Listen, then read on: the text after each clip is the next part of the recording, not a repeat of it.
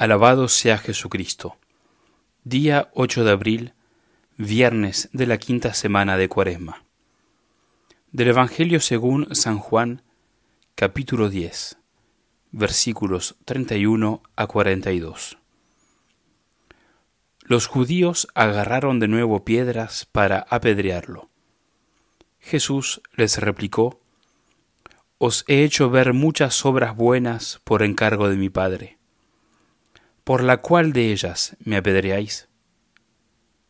Los judíos le contestaron, No te apedreamos por una obra buena, sino por una blasfemia, porque tú, siendo un hombre, te haces Dios.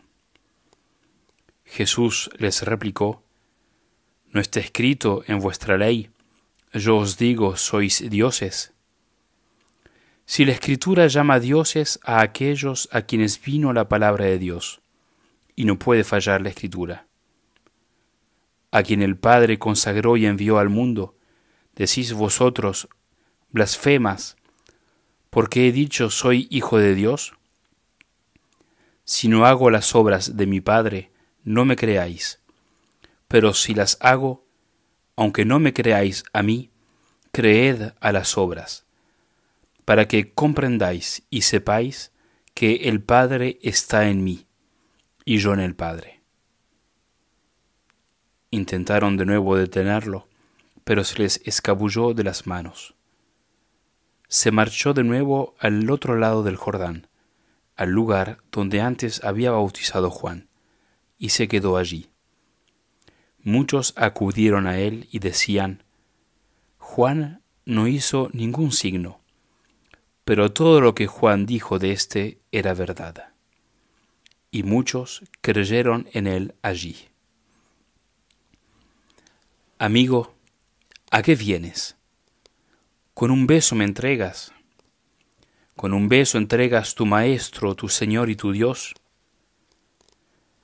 Las palabras dirigidas a Judas, el Señor nos las puede dirigir hoy ya que por medio de la falta de trato, por medio de una relación superficial con Él, podemos traicionarlo, traicionar la amistad. Estamos al final del periodo de conversión cuaresmal. Capaz que hemos hecho varios actos de penitencia, nos hemos corregido de algún defecto. Mirando hacia el miércoles de cenizas, nos podemos preguntar los actos de conversión y penitencia me han ayudado a crecer en la relación con Jesucristo. He puesto los ojos fijos en Él para entrar en el combate de Dios o me he contentado con bagatelas. He crecido en amistad, he pensado en hacerlo. Si seguimos el Evangelio de hoy, podemos también decirnos en mi relación con Jesucristo, lo considero realmente por lo que Él es, Hijo de Dios, y la ventaja de amarlo y servirlo, o considero solamente su acción, sus consolaciones, sin mirar quién las da. Es lo que varios santos consideraban, por medio de estas palabras, buscar las consolaciones de Dios y no el Dios de las consolaciones. Las palabras no te apedreamos por una obra buena, sino por una blasfemia, porque tú siendo un hombre te haces Dios, las podemos desgraciadamente vivir cuando mi relación con Él es superficial. Porque no estoy considerando toda su obra de salvación para conmigo como la obra de Dios encarnado, sino la de un buen hombre que da buenos consejos, pero solo consejos desde el momento que tengo cierto desprecio o negligencia en la aplicación de alguna enseñanza de nuestro Señor, lo estoy considerando como menos que Dios, porque no estoy aceptando su autoridad sobre mí. Cuando el Señor responde al joven rico que le había dicho, Maestro bueno, le contesta con estas palabras, ¿por qué me llamas bueno? No hay nadie bueno más que Dios. No soy bueno porque enseño buenas cosas. No soy bueno porque curo los enfermos. doy la vista a los ciegos, hago caminar a los paralíticos, libero las almas del poder del demonio. No soy bueno porque todo lo he hecho bien. Soy bueno porque soy Dios. Soy la bondad porque soy hijo del Padre Altísimo. Entonces, no aceptar la autoridad de Jesucristo y la aplicación del Evangelio en mi vida es decirle, no te apedreamos por una obra buena, eres bueno, sino por una blasfemia, porque tú siendo un hombre te haces Dios. No prestar atención a mi relación personal con Él, a dejar de lado todo lo que debilita esta relación, es decirle, no te apedreamos por una obra buena, sino por una blasfemia, porque tú siendo un hombre te haces Dios. No tienes autoridad sobre mí, eres solamente un maestro bueno y nada más. Y eso, de nuestra parte, cristianos, es traicionarlo con un beso. Existe una corriente moderna llamada el ateísmo católico.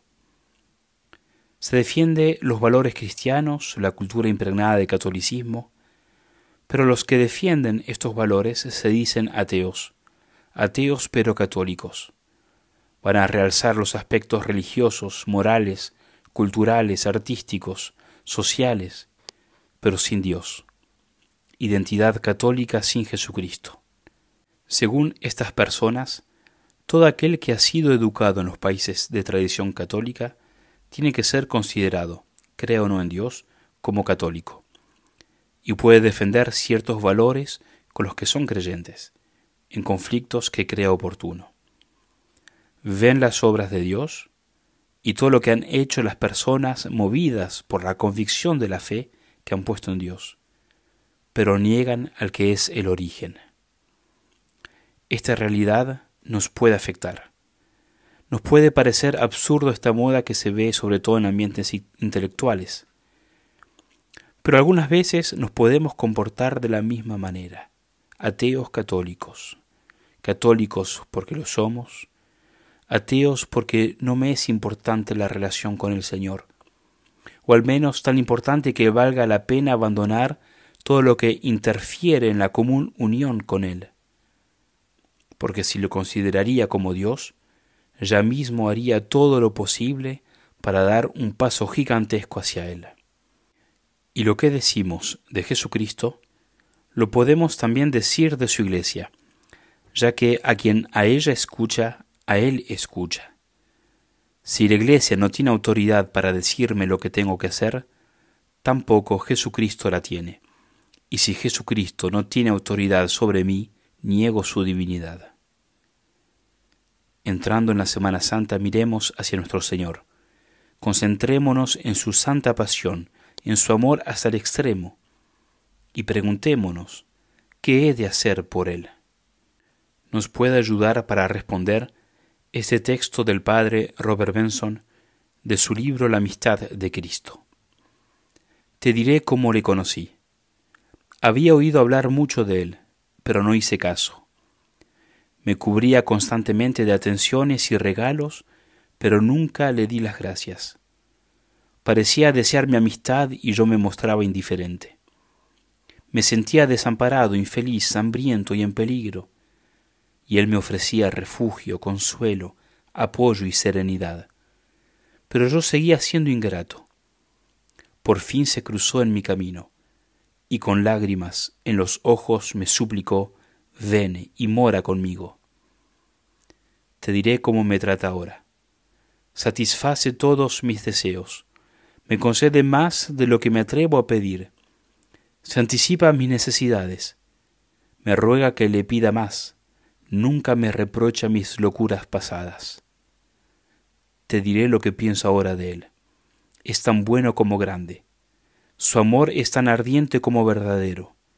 Es tan prodigioso en sus promesas como fiel en cumplirlas. Tan celoso de mi amor como merecedor de él soy su deudor en todo, y me invita a que le llame amigo. Ave María Purísima, sin pecado concebida.